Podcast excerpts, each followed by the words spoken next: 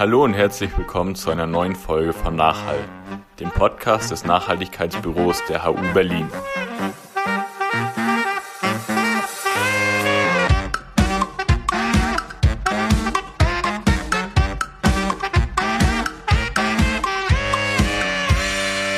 Okay, genau, ganz, ganz kurz vielleicht zu uns persönlich, also wie wir jeweils so dazu gekommen sind. Ich starte mal, weil Cleo dann gleich den ersten Teil des Vortrags übernimmt. Ähm, genau, und insgesamt, äh, also der erste Teil ist mehr der naturwissenschaftliche Überblick, quasi die, der, die Vorbereitung darauf, dann den zweiten Teil, warum, also was machen wir und eben der erste Teil ist warum im Prinzip. Ähm, und am Ende sollten auch noch genug, sollte noch genug Zeit für eure Fragen sein und dass wir irgendwie noch in, in Diskussion kommen. Genau, und ich fange kurz an. Mit mir leite dann gleich an Cleo weiter. Äh, ich bin Marit ähm, und mein Weg zu XR ist so ein bisschen, ja, der, also sozusagen derjenige, dass ich eine Weile vorher schon was anderes versucht habe. Also seit drei, vier Jahren habe ich mit der Bundjugend, BUND, äh, so Umweltworkshops gemacht, also mehr so versucht, Bildung irgendwie zu gestalten, passt auch zum Lehramtsstudium. Äh, Mülltrennung und Klimagerechtigkeit und Textil und so. Und dann ja, also war auch sehr, sehr sinnstiftend, sehr schön, hat sehr viel Spaß gemacht, aber so nach drei, vier Jahren kam dann so ein Gefühl auf, dass es einfach nicht reicht und wir haben dann mit der Bundjugend so eine Doku geguckt, ich glaube aus 73, äh, wo halt also uns wirklich wie so ein Eimer Wasser über den Kopf irgendwie klar wurde, okay, das ist wirklich schon 20 Jahre bevor ich geboren wurde, war das ganze Ding essentiell eigentlich klar mit dem Klimawandel und das hat mich so frustriert, ja, dass ich dann in genau dem Moment eigentlich, das war so im März und dann im April bin ich bei XR eingestiegen, so ein bisschen zu dieser ersten, in diese erste Rebellionswelle reingesurft sozusagen.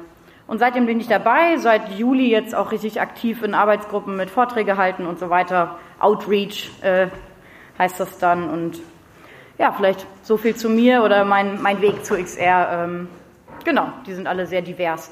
Und auch in der Hinsicht kann man sagen, wir sprechen hier als Marit und Cleo, zwar für XR, aber das ist immer auch ganz klar, dass wir, das ist dezentral und wir sind trotzdem noch irgendwie so die Person und es mag Sachen geben, die jemand anders von XR ganz anders ausdrücken würde. Vielen Dank. ähm, genau, also das ist auch nochmal wichtig als so Teil der dezentralen Struktur. Aber dazu kommen wir noch im zweiten Teil. Dann gebe ich an Cleo weiter und bis später. Ja, hallo, ich heiße Cleo, ich bin 48, ich habe drei Kinder, ich komme aus Frankreich. Das zu meiner Person. Ich bin schon lange in der Umweltbewegung sehr konkret aktiv. Ich habe versucht, äh, Sachen wirklich vor meiner Haustür zu ändern, die Nachbarn zu aktivieren, ähm, hässliche Hundekotecken in Wildblumenwiesen mitten in Kreuzberg zu verwandeln. Das klappt auch. Ähm, ist aber gegenüber dem großen Ganzen ein ähm, ja, Tropfen auf den heißen Stein. Und äh, das wurde mir immer deutlicher und ähm, ich habe sehr viel politisches Interesse schon sehr lange, nur hatte ich nie die Bude gefunden, die mich wirklich so ähm, angeregt hat oder wo das Konzept mich so überzeugt hat, dass ich voll eingestiegen bin. Das ist jetzt bei Extinction Rebellion passiert. Also ähm, das Framing oder das Design dieser Bewegung hat mich so dermaßen überzeugt und finde ich passt äh, so total in unsere Zeit, äh, die nach wirklich dringlichem Handeln schreit, dass ich äh, sehr stark äh, bei Extinction Rebellion engagiert bin, auch im Bereich der Vorträge sehr viel und im Bereich des Netzwerkens, also mit anderen NGOs und ähm, zum Beispiel den BUND oder das, den NABU davon mal überzeugen, dass es auch sehr schön ist, äh, Vogelschutzgebiete zu errichten, aber wahrscheinlich gerade angesichts der Dringlichkeit ähm, der Situation nicht ausreichen und dass wir gemeinsam den politischen Druck auch mit den Fridays massiv erhöhen müssen. Aber dazu haben wir nachher auch sehr viel Gelegenheit, äh, gemeinsam zu sprechen. Wie gesagt, unser Vortrag besteht aus zwei Teilen. Äh, der erste sind die naturwissenschaftlichen Fakten ähm, und der zweite, ähm, den Marit vortragen wird, äh, ist mehr sozialwissenschaftlich ausgerichtet und handelt davon, was Extinction Rebellion vorschlägt zu tun. Extinction Rebellion gibt es seit Oktober letzten Jahres ist es in England gegründet worden von manchen Leuten, die schon eben, wie gesagt, auch sehr lange in der Umweltbewegung aktiv waren und sich überlegt haben, hm, ähm, vieles, es reicht nicht bei Greenpeace zu sein, es reicht nicht vor Ort äh, Dinge zu ändern, wir müssen äh, weiterkommen und äh, deswegen Extinction Rebellion gegründet haben. Unser Haupthandlungstool ist der friedliche zivile Ungehorsam. Und so sieht es aus, wenn wir dann äh, äh auf der Straße sind und friedlich und zivil und ungehorsam sind. Wir sind äh, sehr bunt und sehr kreativ und wir singen mal schief, mal richtig äh, verschiedenste Lieder. Und äh, die Kreativität ist ein ganz wichtiger Aspekt des Handelns bei Extinction Rebellion. Warum dieser Vortrag? Das Erste, was wir ansprechen können gemeinsam, ist, ähm, die äh, kollektive Verleugnung, die angesichts der Fakten, die viele von uns kennen, ähm, stattfindet. Also ähm, das Wissen um die Klimakatastrophe und die anderen ökologischen Krisen ist ziemlich groß und trotzdem ist es im Allgemeinen so oder bei sehr vielen Menschen noch so, dass sie dieses Wissen lieber von sich drängen und dass sie diese Gefühle, die damit zusammenhängen können, nämlich Trauer, Angst, Wut, also alle, ein ganzer Haufen von negativen Gefühlen ähm, in unterschiedlichsten Schattierungen lieber nicht zulassen. Und äh, die Menschen, die bei Extinction Rebellion engagiert sind, eint die äh, Überzeugung, dass es durchaus sinnvoll ist, diese Gefühle zuzulassen und dann dadurch auch aktiv werden zu können. Also ähm, ist es in vielen wissenschaftlichen Studien erwiesen äh, aus der Psychologie, dass die Menschen handeln, wenn sie sozusagen emotional engagiert sind. Fakten reichen da nicht. Deswegen dieser Vortrag auch. Also die Lage unserer Welt, ja. Das ist die berühmte Keeling-Kurve. Das ist eine der wichtigsten ähm, Datenerhebungsmaterialien, ähm, aus dem 20. Jahrhundert, um nachzuweisen, dass der Klimawandel menschengemacht ist. Das ist die Messung, äh, die seit 1958 stattfindet von CO2 auf Hawaii und ähm, auch dann eben rückwirkend äh, Schlussfolgerungen ermöglicht hat, wie der CO2-Gehalt in der Atmosphäre verteilt ist. Und der ist in den letzten 10.000 Jahren quasi konstant bei 280 Part per Million, also Teile pro Million Teile ähm, in der Atmosphäre gewesen und hat äh, mit Beginn der Industrialisierung seine Auffahrt genommen und äh, ist dabei quasi exponentiell zu steigen. Ähm, ja, ihr seht das ja hier, ne? Beginn der Industrialisierung circa 1850 angesetzt. Ähm, ja, und heute sind wir bei 414 Part per Million und ähm, diese Grafik zeigt sehr genau, wie der Zusammenhang zwischen dem Anstieg des CO2-Gehaltes in der Atmosphäre ist und den Anstieg der Temperatur, der Durchschnittstemperatur auf der Welt. Also es gibt eine ganz deutliche Korrelation. Und wie der Anstieg der Treibhausgase in unserer Atmosphäre zu verzeichnen ist, ist eben auch der Anstieg der Temperatur. Und wir sind momentan bei einer Anstieg von einer Durchschnittstemperatur von 1,1 Grad. An den Polen ist es viel mehr, in manchen Regionen eine ganze Ecke weniger. Es ist ein Durchschnittswert, ähm, ja, aber ähm, das ist schon ordentlich bedrohlich. So, Hans-Joachim Schellenhuber, ehemaliger äh, Leiter des Potsdam Instituts für Klimafolgenforschung, ähm, beschreibt es so, wir fahren diesen Planeten gerade an die Wand und niemand steigt auf die Bremse, sondern alle drücken das Gaspedal noch durch. Wir rasen wirklich auf eine Wand zu. Und der Crash könnte letztlich das Ende unserer Zivilisation herbeiführen.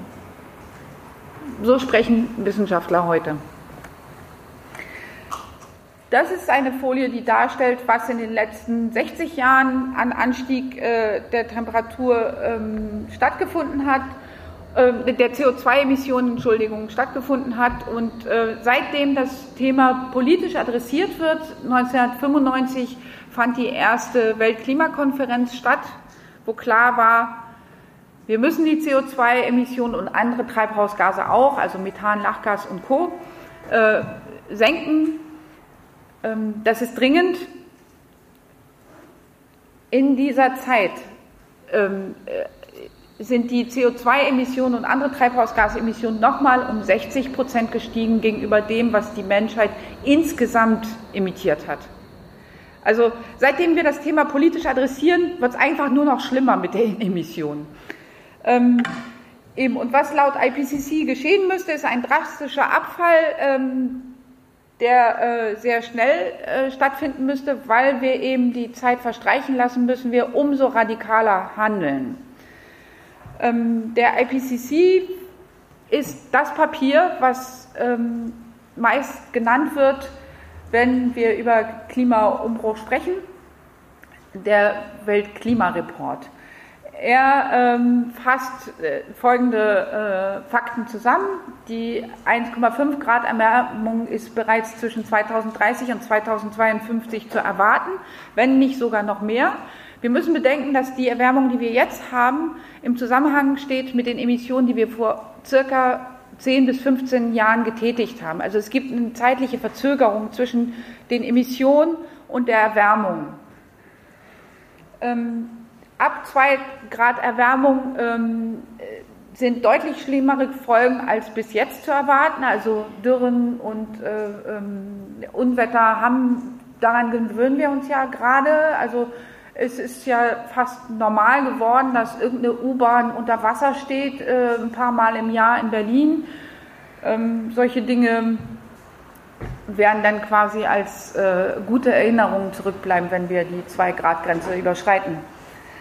Bei Anhaltung der Paris-Verpflichtungen von 2015 kommen wir bei einer 3-Grad-Erwärmung raus. Also wenn alle Länder, was sie ja gerade überhaupt nicht tun, sich an dem halten würden, was in dem IPCC-Report empfohlen wurde und wozu sie sich selbst verpflichtet haben, hätten wir trotzdem viel zu wenig Reduktion der Emissionen und würden äh, eine Erwärmung von gut 3 Grad provozieren. Das ist eine katastrophale Situation bei, äh, also bei 3 Grad Erwärmung gegen Ende des Jahrhunderts, beziehungsweise ähm, 4 Grad oder noch mehr, weil dann auch situ eine Situation entsteht, die ähm, völlig unkontrollierbar und wahrscheinlich sehr instabil ist, kommen wir in eine Situation, wo die, die Tropen und Subtropen unbewohnbar werden und wahrscheinlich Landwirtschaft nur noch an den Polen möglich ist und diese Landwirtschaft hätte dann das Potenzial, circa eine Milliarde Menschen zu ernähren. Wir steuern aber gerade auf 10 Milliarden Menschen zu. Ähm, deswegen empfiehlt es sich sehr, sehr stark an diesen Empfehlungen festzuhalten, unter 1,5 Grad zu bleiben. Dafür sind aber einschneidende Transformationen aller Wirtschaftsbereiche notwendig. Das gilt es politisch irgendwie anzuregen.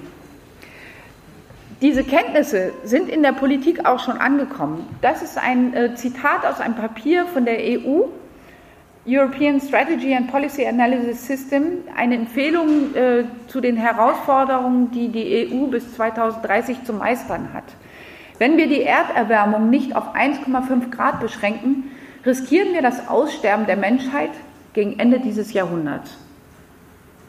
Sowas steht in EU-Papieren 2019. Der IPCC-Report äh, ist ja, wie ich schon gesagt habe, quasi die ähm, momentane Bibel oder das Standardwerk oder das, worauf sich alle ähm, beziehen, wenn wir über Klimaumbruch sprechen und das, was zu tun ist. Allerdings äh, hat er einige Punkte, die sehr kritisierenswert erscheinen. Ähm, manche will ich jetzt hier nennen. Er ist natürlich ein Papier, das nach dem Peer-Review-Verfahren funktioniert. Also ähm, viele wissenschaftliche Erkenntnisse kommen durch das Peer-Review-Verfahren erst in diesen Report rein und werden dann nochmal von den Staaten, die, diesen, ähm, die zu den Weltklimakonferenzen kommen, ratifiziert. Das führt dazu, dass eine zeitliche Verzögerung da ist zwischen den Ergebnissen, die in der Wissenschaft aufgenommen werden, und dem tatsächlichen äh, Aufnehmen in, der, in dem Papier. Also äh, das, das heißt, die, die Klimaentwicklungen momentan sind so rasant, dass sie schneller sind als dieses Peer-Review-Verfahren stattfindet und dann äh, sozusagen Zahlen produziert, die in diesem Report Eingang finden.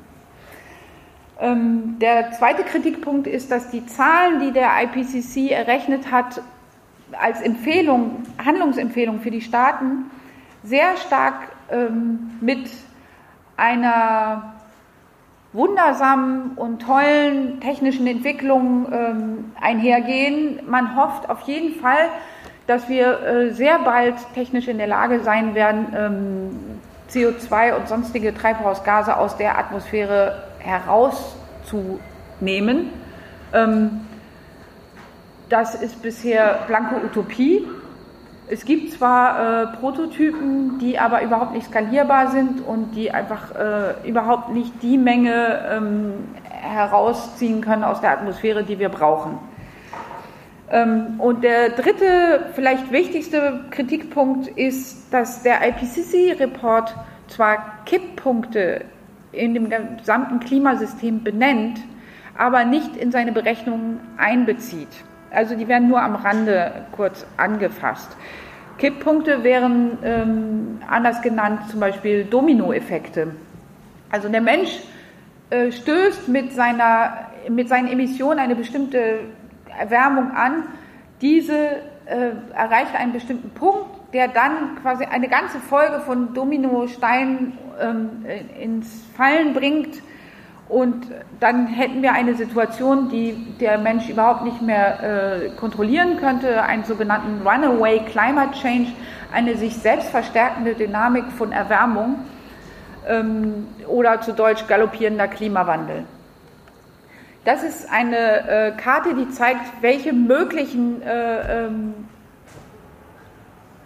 selbstverstärkenden Dynamiken in unserem Klimasystem enthalten sind. Ich will hier nur ein paar wenige Beispiele nennen. Wir haben den Permafrostboden. Ihr könnt euch wahrscheinlich daran erinnern, dass diesen Sommer mehrfach durch die Presse ging, dass der Permafrostboden so aufgetaut ist, wie es die Wissenschaft für 2070 bzw. 2090 erwartet hat. Der Permafrostboden enthält unglaublich viele organische Verbindungen, die eingefroren waren, die jetzt auftauen, die jetzt sehr viel Methan freisetzen. Methan ist 60 mal so wirksam in der Erwärmung wie CO2. Ähm, ja, das wäre zum Beispiel ein Beispiel. Also wenn das auftaut, dann äh, treibt es die Erwärmung der Atmosphäre an. Das führt wiederum dazu, dass der Permafrostboden schneller taut. Dann hätten wir zum Beispiel das Greenland Ice Sheet. Also die Wissenschaft ist sich mittlerweile einig, dass wir in drei bis zehn Jahren ähm, eisfreie Sommer am Nordpol haben werden. Und diese äh, schrumpfende Eisfläche, ähm, die ist natürlich auch fatal, weil wir das da mit dem Eisalbedo-Effekt, den sogenannten, zu tun haben der ist äh, folgendermaßen. Ihr kennt das alle, wenn ihr im Sommer ein weißes T-Shirt tragt, ist es wesentlich angenehmer, da werden die Lichtstrahlen quasi reflektiert. Äh, wenn man schwarze Kleidung trägt, dann absorbiert äh, das, dann wird das Licht absorbiert und in Wärme umgewandelt. Das genau passiert auch mit dem Eis und der dunklen Wasserfläche an den Polen. Ähm, und der Unterschied liegt bei 100 Prozent. Also das Eis reflektiert bis zu 80 Prozent Licht, das Licht und ähm, das Wasser absorbiert bis zu 90 Prozent das Licht und wandelt es in Wärme um. Diese Wasserfläche wärmt sich auf, das führt zur Erwärmung der Atmosphäre, das führt zum Schrumpfen der Eisfläche. Und das Dritte, was ich kurz ansprechen möchte, sind die ganzen Waldbrände. Wir hatten dieses Jahr im Sommer Waldbrände auf allen Kontinenten, in den borealen Wäldern, aber auch äh, in den zwei größten Regenwäldern, also äh, sowohl in Südamerika als auch in Afrika. Und ähm, wenn ein Wald brennt, dann geht auch eine CO2-Senke verloren. Das ist der eine Aspekt. Ähm, dann wird enorm viel CO2 emittiert, manchmal mehr als ein Staat äh, das in einem ganzen Jahr schafft, wie in Kalifornien zum Beispiel. Ähm, und das führt natürlich dazu, dass wieder die Atmosphäre sich erwärmt und wieder äh, Waldbrände dadurch wahrscheinlicher werden. So, ähm, als wäre das nicht genug, haben wir ja noch die ganzen anderen ökologischen Krisen, mit denen wir äh, zu tun haben. Da sei der Zustand der Meere genannt. Also die Meere versauern und ähm, sind vermüllt. Das wissen wir alle. Es gibt ja enorm große Flächen und Müllstrudel. Ähm, es entstehen gerade riesengroße sogenannte Dead Zones. Das heißt, dass unter 10 Meter unter der Oberfläche, äh, da ist noch Leben und unter 10 Metern entstehen so ganz große Wasserflächen, wo kein Sauerstoff mehr ist, beziehungsweise dann eben auch kein Leben mehr stattfindet. Und diese Flächen wachsen. Wir haben auch in der Ostsee sowas. Die Böden degradieren in einem sehr äh, rasanten Maß. Das hat auch damit zu tun, dass wir da sehr viel ähm, äh, Phosphat emittieren äh, und das auf die Böden verteilen und ähm, zur Düngung, das ist natürlich äh, kurzfristig äh, toll, weil es die Erträge erhöht. Langfristig äh, degradiert es die Böden, Böden in seinem sehr hohen Maß. Das Pflügen ist auch sehr nachteilig für die Böden und wird äh, quasi überall ähm, gemacht. Wir haben momentan eine Situation, dass ungefähr ein Drittel der Böden, der urbaren Böden äh, auf der Erde mittlerweile schon sehr ertragsarm geworden sind. Und äh, wenn wir so weitermachen, dann haben wir es auch bis zum Ende des Jahrhunderts erreicht, dass wir sozusagen fast zwei Drittel der Böden in so ein, eine Situation gebracht haben. Mir ist es dann immer sehr wichtig, an dieser Stelle ähm, anzumerken, gerade das mit den Böden ist reversibel. Also wenn wir eine ganz andere Landwirtschaft betreiben würden, nämlich Permakultur und wieder Bodenwiederaufbau, ähm, dann könnten wir da auch raus aus der Situation und ähm, das bedeut, würde aber bedeuten, dass wir eine ganz andere Auffassung von Landwirtschaft ähm, hochskalieren und äh, sehr viele, viel, viel, viel mehr Menschen in der Landwirtschaft tätig sein müssten wie jetzt. Ähm, ja, und Extinction Rebellion trägt den Namen in sich, Extinction. Also es geht auch um das Aussterben, das potenzielle Aussterben der Menschheit, aber eben auch das Aussterben der Tiere. Das findet jetzt schon statt. Wir sind äh, mittendrin im sechsten äh, Massenartensterben, das letzte nach den Dinosauriern.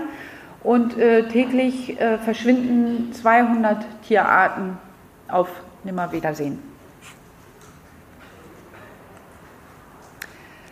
Noch dazu kommt ähm, Früher habe ich das immer mit so mit den Händen angezeigt. Jetzt habe ich mir doch eine schöne Folie gebaut. Ähm, das ist vor etwa 10.000 Jahren hatten wir diese Situation. Also 99 Prozent der Biolandmasse, also der Säugetiermasse auf der Erde bestand aus Wildtieren und ein Prozent waren Menschen. Heute haben wir eine ganz andere Verhältnismäßigkeit, nämlich zwei Drittel Nutztiere, zu schlachtende, zu essende Nutztiere 36 Prozent Menschen und nur noch 4 Prozent Wildtiere. Ähm, das insgesamt führt jetzt schon dazu, dass in manchen Regionen dieser Welt Menschen am Klimaumbruch und den ökologischen Folgekatastrophen sterben. Ähm, wir hatten 2017 eine nie dagewesene Dürre am Tschadsee. 11 Millionen Menschen waren betroffen. Das sind so Nachrichten, die schaffen es fast nicht bis zu uns. Ist ja in Afrika. Ähm, was wir hier aber wahrgenommen haben, sind die zwei letzten Dürrejahre. Und wir haben an der Nordhalbkugel äh, die letzten zwei Jahre Ernteeinbußen von knapp ein Drittel, also um die 30 Prozent. Ähm, Im Landwirtschaftsministerium ähm, kann man nachlesen, dass wir jetzt die sechste Missernte in Folge haben. 2017 war ein merkwürdiges Ausnahmejahr, weil es sehr nass war, aber auch da gab es eine Missernte, weil es wiederum viel zu übertrieben nass war. Aber das ist der Stand, ja. Und das insgesamt ähm, führt dazu, dass wir mit sehr äh, großer Sicherheit sagen können, wir werden auch soziale Konflikte dadurch bekommen. Das ist völlig klar. Also wir steuern auf äh, eine gesellschaftliche Destabilisierung zu. Es wird Verteilungskämpfe geben. Und die Weltbank schätzt, dass bis 2050 insgesamt über 140 Millionen Menschen durch den Klimawandel zur Flucht gezwungen werden. Und andere, nicht ganz so konservative Organisationen kommen bis auf eine Milliarde Menschen. Man braucht ja nur daran zu denken, was auch passieren wird, ist, dass der Meeresspiegel steigen wird und wie viele große Städte an den Küsten sind.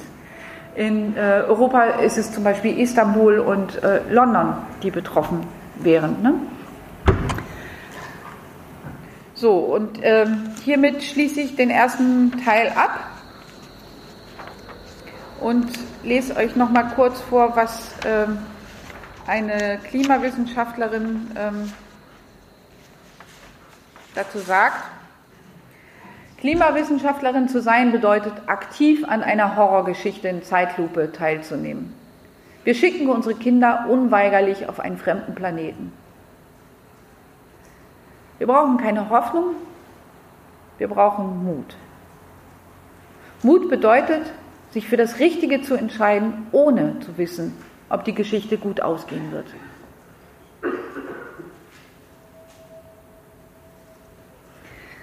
Ich danke euch jetzt soweit und jetzt übernimmt Marit für den zweiten Teil.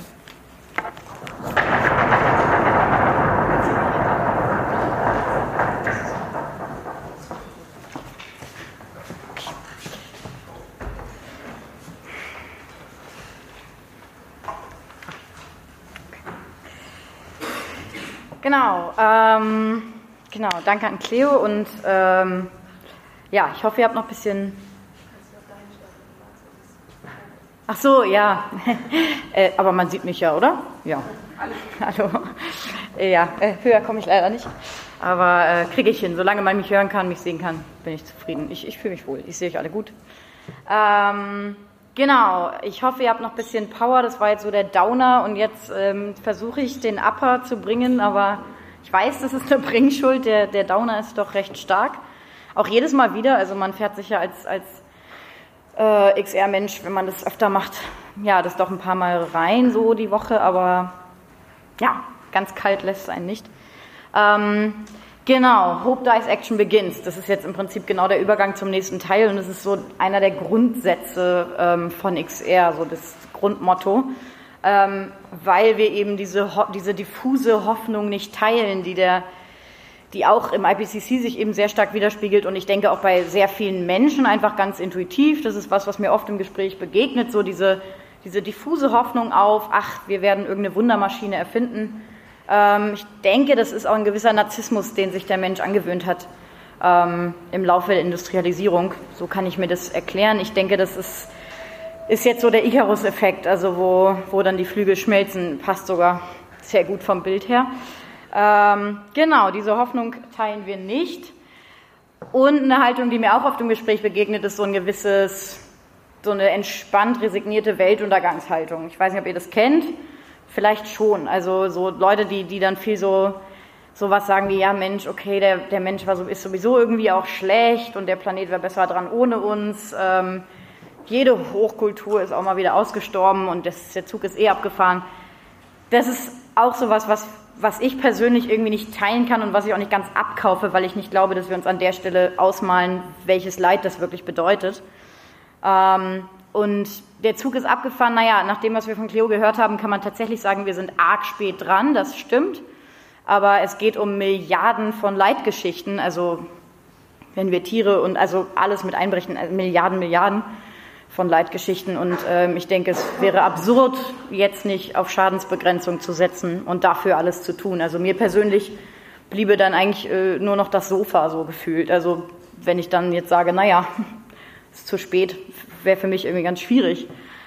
Äh, ja, aber auch da soll natürlich kein, kein Zwang stehen. Jeder muss gucken, was, was er oder sie damit macht. Ist auch ein ganz wichtiges Prinzip bei XR.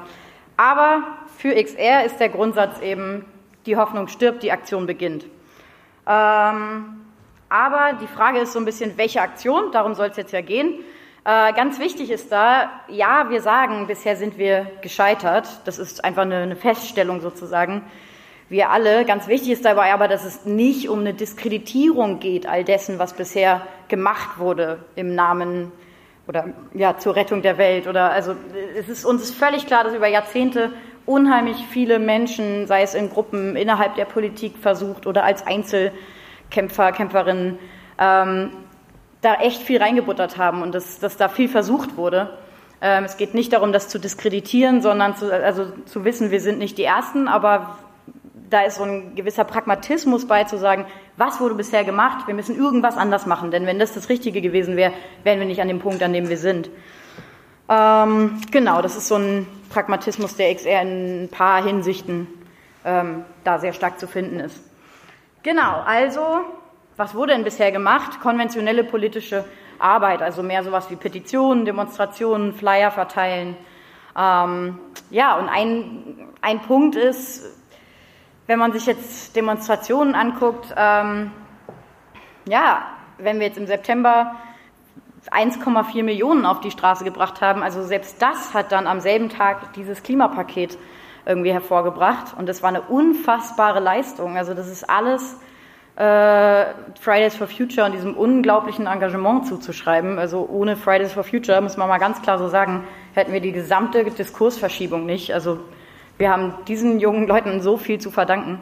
Und das ist so äh, die Antwort darauf. Also wir haben da offensichtlich ein Problem oder offensichtlich ist da immer noch nicht die Ernsthaftigkeit irgendwie angekommen in der Politik. Ähm, und auch, also wie wir hier sehen, das ist so das, das Bild, ist jetzt auch, muss man ehrlich sagen, sehr äh, extrem ausgesucht, also noch mit diesem Glitzerrock und diesem schicken Lächeln. Aber was wir damit so ein bisschen zum Ausdruck bringen wollen, ist, in unserer Analyse sozusagen besteht ein Widerspruch zwischen Inhalt der Kommunikation und Form der Kommunikation. Das heißt, wenn ich mit einem Lächeln im Gesicht dir sage, hey, du stirbst übrigens aus, dann gibt es irgendwie ein, da gibt es irgendwie eine Reibung. So, das heißt, der Gedanke ist, dass die Aktion in sich, das, das, was ich ausdrücken möchte, schon irgendwie sagt, ohne dass ich dafür überhaupt Worte benutzen muss, sozusagen. Es muss irgendwie eine Disruption sein, es muss was Unterbrechendes sein.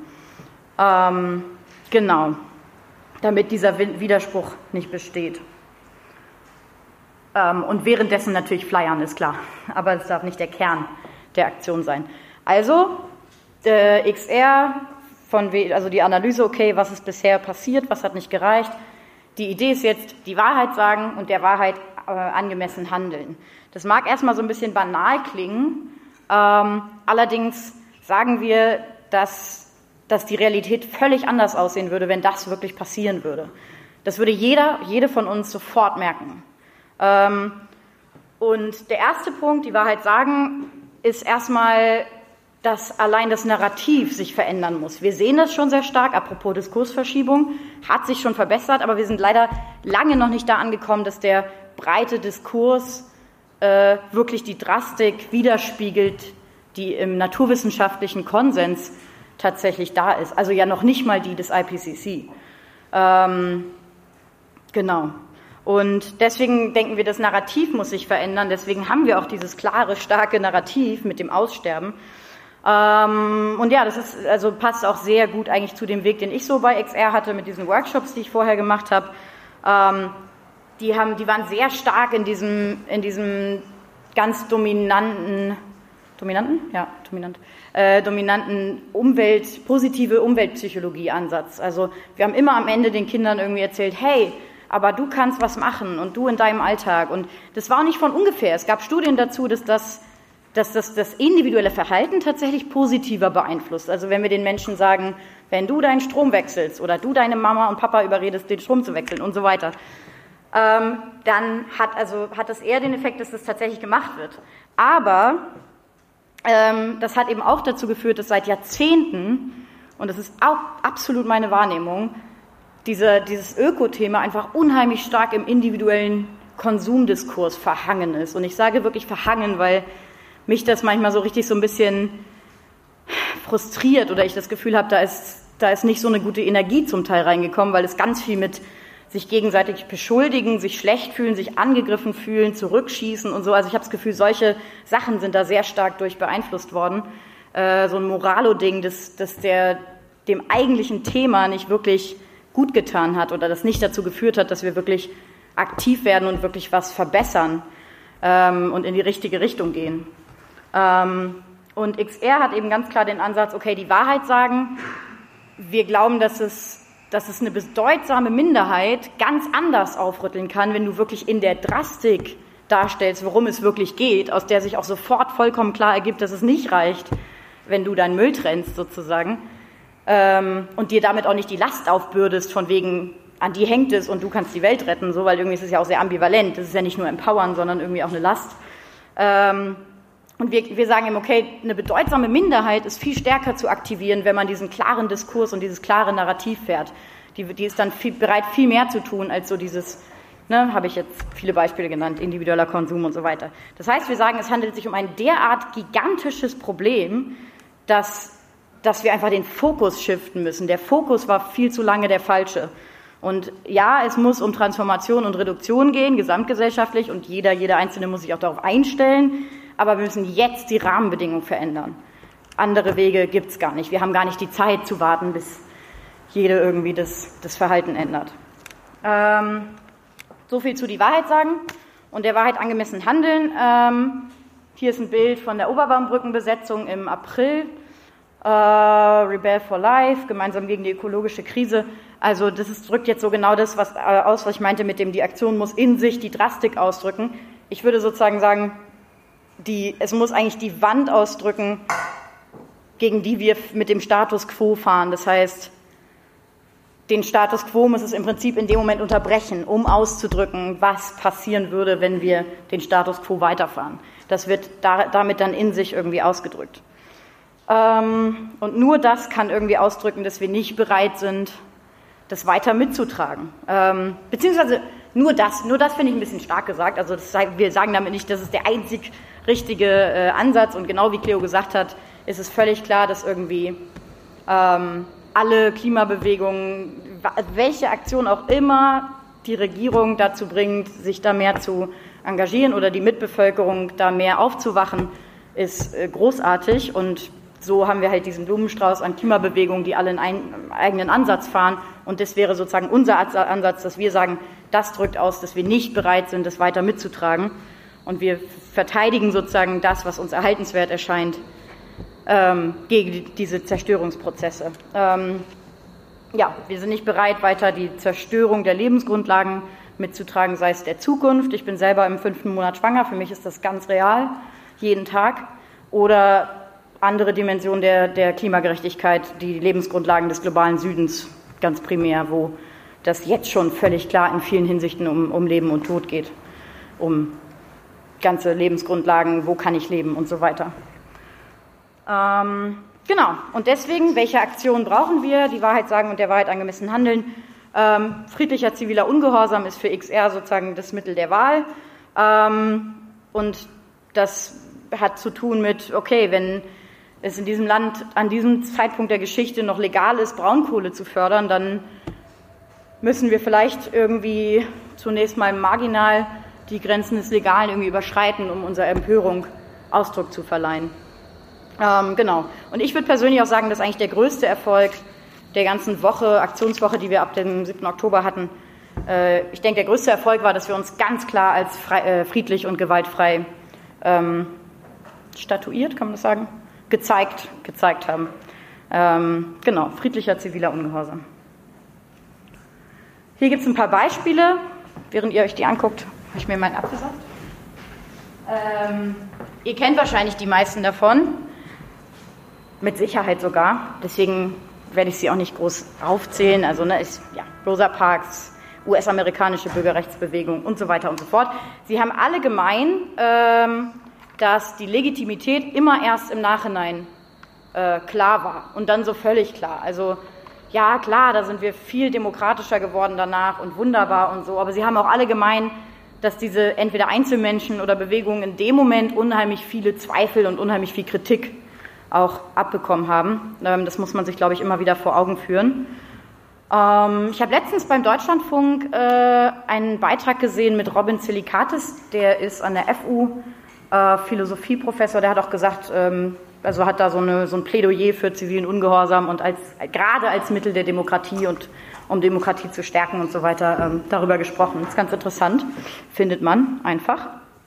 Genau, und was dem noch, äh, was dem noch äh, zugrunde liegt, dieses auch Legitimität im Nachhinein und so weiter, das bringt mich so zu diesem Gedanken, dass ähm, für mich eigentlich mit die wichtigste Begründung fast für das Aktionsmittel von XR ist so diese Struktur der zeitlichen Versetztheit des Klimawandels. Also das, was wir, wie Cleo schon wunderbar erklärt hat, das, was wir heute machen, hat Effekt auf die Zukunft, genauso wie wir jetzt Emissionen ausbaden oder primär Menschen in anderen Ländern, die von der Vergangenheit ausgestoßen wurden.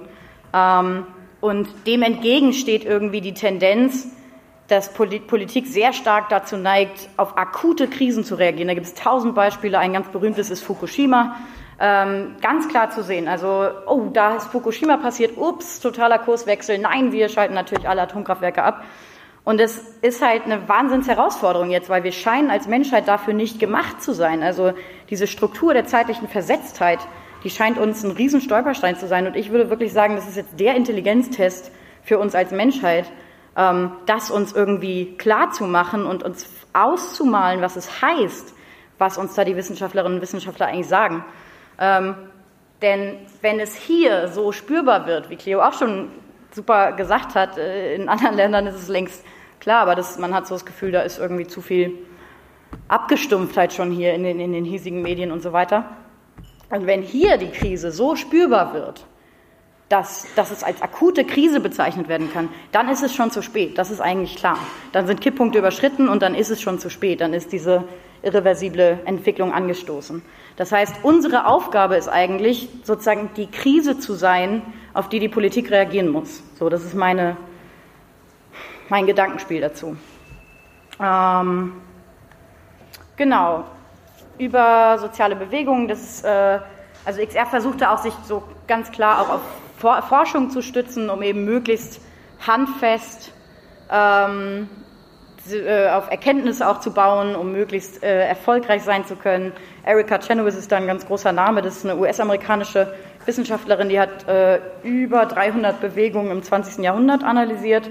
Und hier ist einmal äh, dargestellt, dass sie herausgefunden hat, wirklich über, also gewaltfreie Bewegungen waren über doppelt so oft oder mehr als doppelt so oft erfolgreich wie gewaltfreie Bewegungen. Das nochmal zum gewaltfreien zivilen Ungehorsam.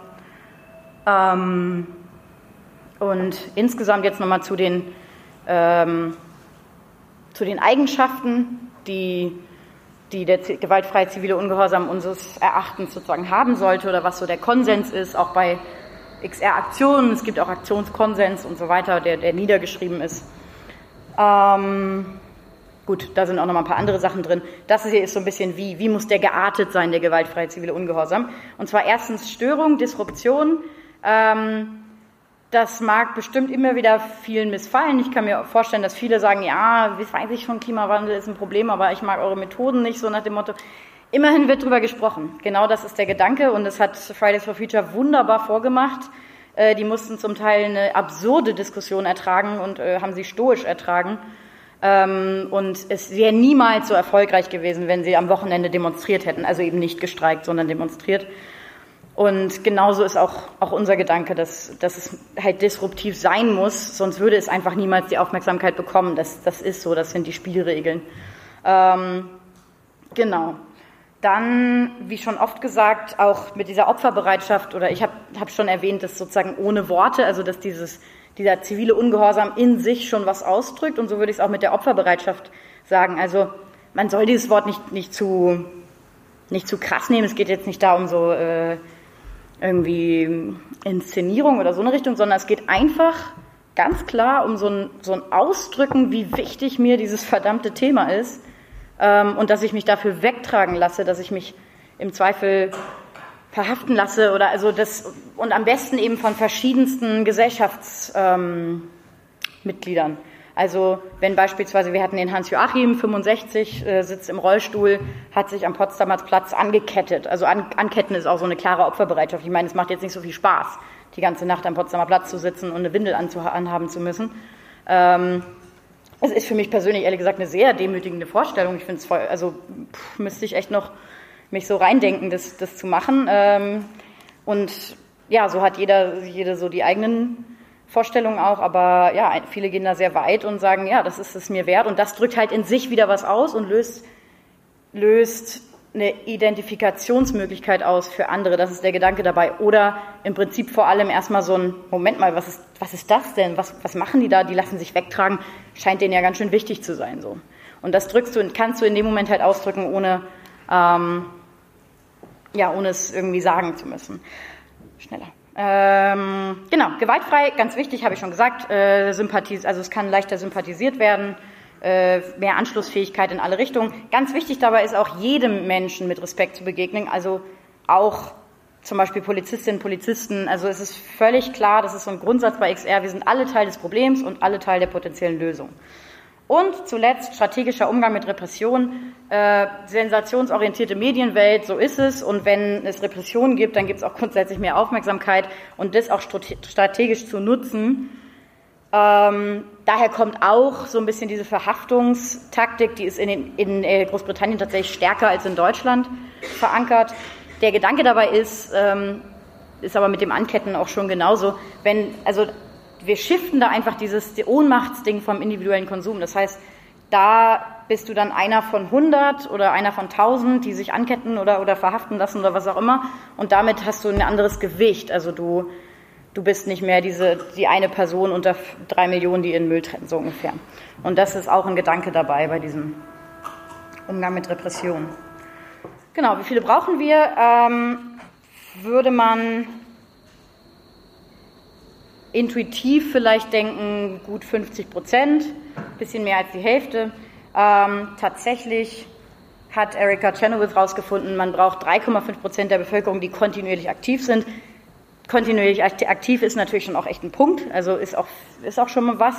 Ähm, ähm, und es ist natürlich, in Berlin sind es schon auch 100.000 Leute, das ist auch viel, aber ganz wichtig dabei ist, es sind nicht alle, das ist ganz entscheidend.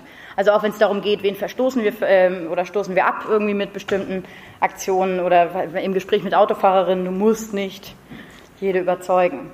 Das ist die Zahl, die äh, Erika Chenoweth herausgefunden hat von den Bewegungen waren tatsächlich alle erfolgreich. Und Erfolg hieß in dem Moment manchmal sowas wie Stürzen eines Diktators, ähm, gesellschaftlicher Umbruch und so weiter. Natürlich ist der Klimawandel extrem komplex, international, so viele Nationalstaaten, die vermeintlich in ihrem Interesse handeln und irgendwie alle in den Abgrund gehen. Äh, aber dementsprechend ist XR ja auch eine internationale Bewegung. Also man kann diese 3,5 Prozent auch international sehen. Jetzt noch die Frage, äh, was wäre Erfolg? Was wollen wir eigentlich ganz konkret? Ähm, da haben wir erstmal einen Klimanotstand ausrufen. Das hat eine tiefere Bedeutung noch, also dass quasi alle politischen Entscheidungen durch so ein Raster durch müssen. Okay, was hat das für Auswirkungen aufs Klima? Dass das Klima einfach ganz oben steht äh, bei der Durchleuchtung jeder politischen Entscheidung. Ähm, und dafür verlangen wir eine Medienkampagne, eine Riesenmedienkampagne, wo Regierung, Medien zusammenarbeiten, um so schnell wie möglich so viele Menschen wie möglich zu erreichen von ja, vermeintlich legitimen Personen, die eben Prestige und Ansehen äh, genießen und dass es nicht immer die Hippies sind, die auf der Straße sitzen, so ungefähr. Also so kann man sich ja zum Teil fühlen, wenn die ganze Gesellschaft einem dann Alarmismus vorwirft. Ähm, das erste entspricht auch so der Wahrheit, die Wahrheit sagen sozusagen. Ähm, dann kommen wir zu klimaneutral bis 2025. Das ist eine Forderung, die oft als radikal empfunden wird ähm, dem kann man ganz klar entgegenhalten. Das ist keine willkürliche Zahl, sondern es ist ganz simple Berechnung. Das ist also der IPCC äh, von 2016, also hat 15 und dann, also ab Januar 2016 zählt er, dass die Menschheit um mit 67 Prozent Wahrscheinlichkeit, 67 Prozent Wahrscheinlichkeit, das ist nicht so viel, das ist nichts, worauf man sein Leben setzen mag, äh, um mit 67 Prozent Wahrscheinlichkeit unter 1,75 Grad zu bleiben. Auch das ist schon bereitet schon Bauchschmerzen, weil also die wissenschaftlichen Erkenntnisse sind ganz klar, dass auf dem Weg zu zwei Grad eventuell schon Kipppunkte liegen können. Vieles weiß man nicht. Es ist eine Situation, die wir in der Geschichte noch nie hatten, die auch Wissenschaftler noch nie hatten. Ähm, das, was man weiß, ist, es ist ein riesenkomplexes System und wo wieder Teilsysteme mit drin hängen. Wenn man das Große durcheinander bringt, bringt man die Kleinen durcheinander und das wirkt sich wieder aufs Große aus. Das ungefähr kann man sagen. Und man kann ganz klar sagen, dass wir nicht gut beraten sind, diese vermeintliche Unsicherheit die in großen Teilen gar nicht mehr besteht, immer als Ausflucht zu nehmen. Ähm, aber, also was schon gesagt wird, also auf dem Weg zu zwei Grad ist es mit, mit guter Wahrscheinlichkeit liegen da schon Kipppunkte. Um mit 67% Wahrscheinlichkeit unter 1,75 Grad zu bleiben, blieben der Menschheit ab Januar 16 noch 880 Gigatonnen ähm, CO2-Ausstoß. Das ist für Deutschland 1,1, also äh, Deutschland ist 1,1 Prozent der Weltbevölkerung. Das heißt, unter Gerechtigkeitsaspekten wären das dann 9,7 Gigatonnen. Von denen haben wir bis jetzt, die uns seit 2016 blieben, schon 2,4 ausgestoßen. Das heißt, uns bleiben noch 7,3. Ähm, also aus diesen Zahlen ergibt sich eine Dringlichkeit und es zeigt auch, dass wir in dieser zweiten Forderung mit klimaneutral 2025 die Klimagerechtigkeit auch schon mit drin haben. Wir sagen einfach ganz klar, Moment mal, man muss nach Bevölkerungsanzahl gehen. Also wir sind 1,1 Prozent der Weltbevölkerung und das ist das, was fair wäre. Das ist das, was eigentlich schon wahnsinnig wohlwollend mit Deutschland ist, weil 1990 ist der erste IPCC rausgekommen. Das heißt, da wusste man es eigentlich schon. Fairerweise hätte man ab da rechnen müssen. Dann wäre Deutschland schon längst drüber. Dann wäre es ohnehin schon längst drüber. Daher ergeben sich diese 2025. Ähm, genau. Und Biodiversitätsverlust stoppen hängt auch damit ganz klar zusammen. Äh, das wäre auch wieder die, die, die Natur, die Tiergerechtigkeit. Ähm, genau. Und drittens, ganz wichtig, weil oft dann gefragt wird, aha, und wie wollt ihr das schaffen? Bürger, Bürgerinnenversammlung einberufen. Ähm, da ist der Gedanke, dass wir nicht äh, seit jeher von schlechten oder dummen Menschen regiert werden, also seit den letzten 30, 40 Jahren, wo es eigentlich im Prinzip klar ist, sondern dass wir systemimmanente Strukturprobleme haben, die einfach, wo sozusagen die Menschen in diesem politischen System auch drin gefangen sind. Äh, kurze Wahlperioden, Lobbyismus, Angst vor Gelbwesten ist, glaube ich, der Riesenpunkt, wo auch ganz oft sich mit entschuldigt wird, sicherlich so von wegen können wir ja nicht, weil dann und so weiter. Ähm, und unser Gedanke dabei ist, okay, wir, wir machen sozusagen ein Angebot an die Politik, diesen politischen Stillstand, den keiner leugnen kann, in dem wir stecken, den irgendwie zu durchbrechen, indem wir ein Erweiterungsinstrument für diese Demokratie ähm, anbieten. Also es geht ganz klar um eine, ein demokratisches, also um ein Update sozusagen der Demokratie. Das ist ein demokratisches Mittel, was eine jahrtausendelange Tradition hat. Das ist schon im alten Griechenland angewendet worden. Ähm, äh, und es ist nicht äh, jetzt irgendwie, wir stürzen alles und wir sind antidemokratisch, sondern es ist ganz klar ein Mittel der Demokratie. Wir lieben die Demokratie. Und wir glauben eher, wir haben, haben ein Problem, sozusagen ein demokratisches Problem in dem System, in dem wir leben. Äh, und der Gedanke ist sozusagen, ja, nicht macht doch endlich was, sondern das irgendwie da so, ein, so eine Erweiterung auch äh, einzu, ähm, ja, zu, äh, zu etablieren. Genau, und das wäre dann, also da können wir auch bestimmt, wir haben gleich noch eine halbe Stunde Diskussion und ähm, bestimmt auch nochmal drüber reden, aber letztendlich wäre das ein, eine, durch ein gewichtetes Losverfahren eine Gruppe von Menschen, die äh, je nach Alter, wie alt, welcher Beruf und so weiter repräsentativ zusammensitzt und unter Beratung von Expertinnen und Experten Maßnahmen entwickelt und dann die Umsetzung auch kontrolliert in einem bestimmten festgelegten Zeitraum. Genau, und ach so, ganz kurz noch zu Punkt, da bin ich eigentlich auch schon mit den Sachen, die ich sagen würde, durch, kommen nur noch Bilder.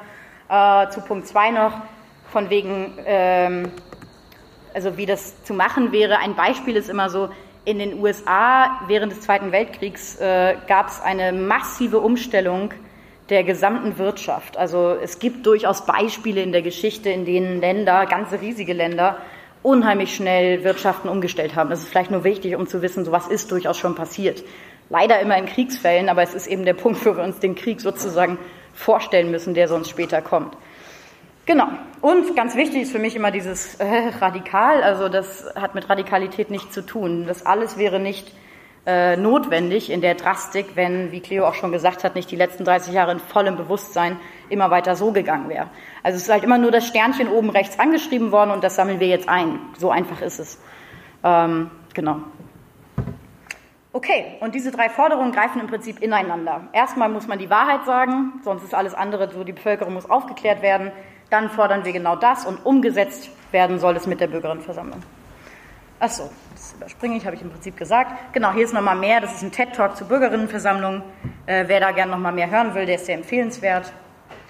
Einmal noch die zehn Prinzipien von XR. Ähm, die sind auch, also ein Prinzip selbst ist Genau, das letzte, wir stützen uns auf Selbstbestimmung und Dezentralität. Und die Dezentralität erklärt sich auch damit, dass wir die DNA, so kann man es nennen, nur aus den zehn Prinzipien und den drei Forderungen besteht. Und wenn du damit einhergehst, kannst du im Prinzip im Namen von XR handeln. Also ich habe das selber mitbekommen, dass eine ganze Performance-Gruppe sich gegründet hat, weil jemand geschrieben hat, hey, ähm, also im Online-Kommunikationsforum ähm, Earth Overshoot Day, Erdüberlastungstag, lass mal was machen. Und dann hat sich eine Gruppe gefunden, die gesagt hat, okay, wir schmeißen eine Silvesterparty am Brandenburger Tor, ähm, schreiben da so Happy New Year und äh, verwirren so ein bisschen die, die Touris, äh, warum wir Ende Juli am 29.07. irgendwie Silvester feiern und mit leeren, leeren Tellern und leeren Flaschen und so weiter.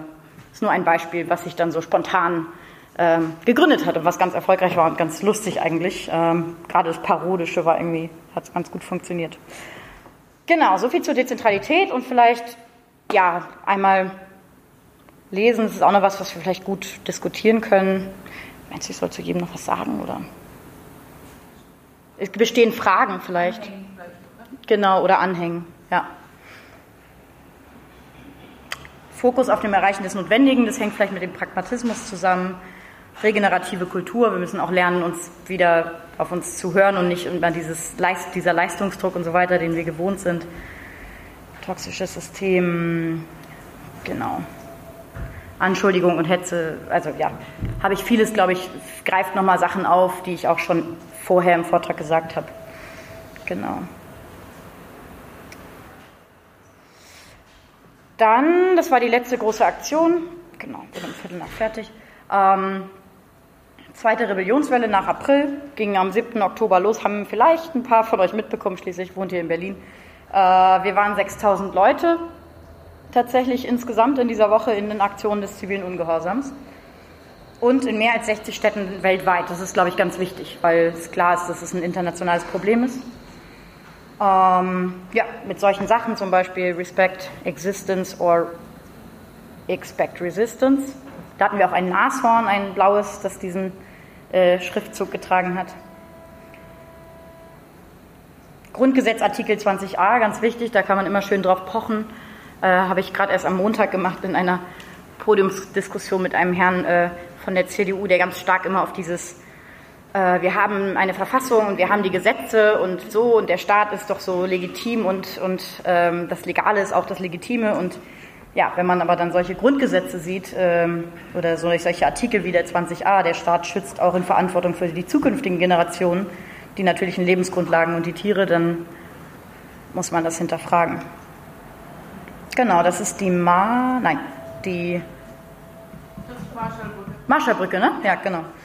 Das war die Marschallbrücke, genau. Ich glaube, auf dem Segel steht auf der anderen Seite irgendwie, äh, wir sitzen alle in einem Boot und die Crew spielt um unseren Tod oder so ja, sehr lustig, wie so ein Matratzenlager. Ähm, nachts ging es da, glaube ich, ganz schön krass zu, also Regen und dann unter Planen und so. Also haben echt Leute toll reingebuttert. Ähm, genau. Noch ein Bild vom großen Stern.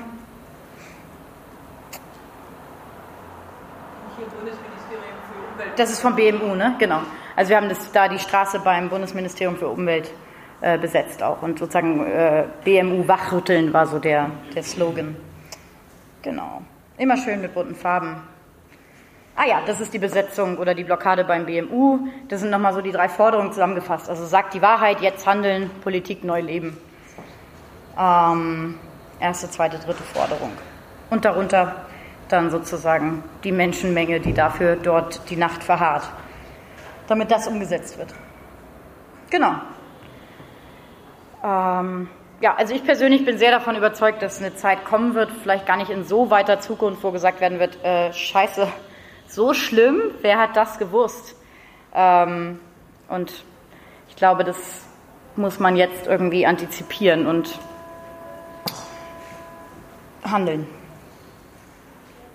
Genau, hier ein Screenshot, danke Cleo, äh, dass du es reingenommen hast, von der, von der Website, da gibt es nochmal ganz viele ähm, auch Informationen, ihr seht hier, wie, also man kann Arbeitsgruppen sich angucken, was kann man überhaupt, was sind die verschiedenen Arbeitsgruppen. Das Wichtigste ist eigentlich auch das Onboarding, auch dafür, also Onboarding ist Orientierungstreffen zum Einstieg, auch dafür findet ihr äh, Termine auf dieser Website. Also da sind eigentlich alle wichtigen XR-Termine zusammengefasst. Es gibt ein Newsletter, wo man sich eintragen kann. Genau, der Rebellionskonsens ist auch da. Okay, dann würde ich hiermit beenden und äh, wir freuen uns auf eure Fragen. Danke.